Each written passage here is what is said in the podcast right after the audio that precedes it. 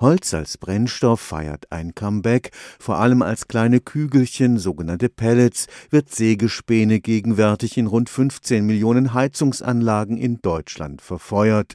Tendenz steigend. Holz ist ein nachwachsender Energieträger und damit grundsätzlich umweltfreundlich, doch es gibt auch Schattenseiten. Die Holzheizungen produzieren nicht nur wohlige Wärme, sondern auch jede Menge Aschestaub.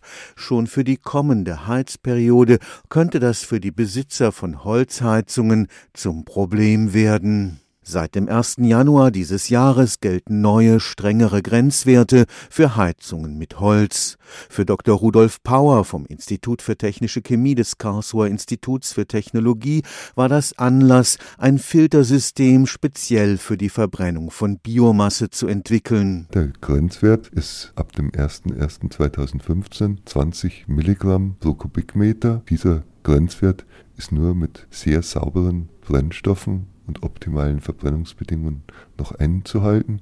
Wenn man schlechtere Brennstoffe einsetzt, kann es leicht passieren, dass dieser Grenzwert überschritten wird. Kostengünstigere Brennstoffe erzeugen in der Regel mehr Asche und können künftig nur noch mit einer Filteranlage verfeuert werden.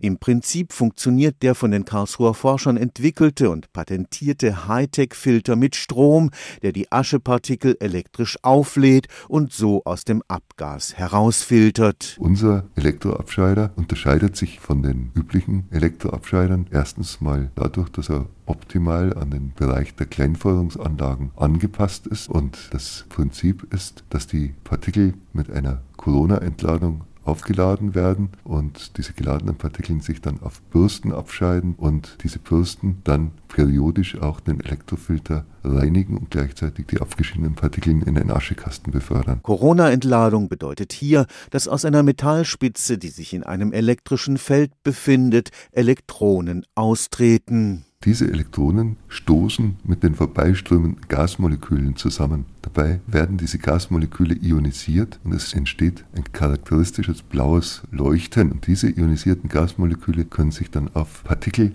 ablagern und diese Partikel dadurch aufladen, sodass sie dann für die Abscheidung zur Verfügung stehen. Stefan Fuchs, Karlsruher Institut für Technologie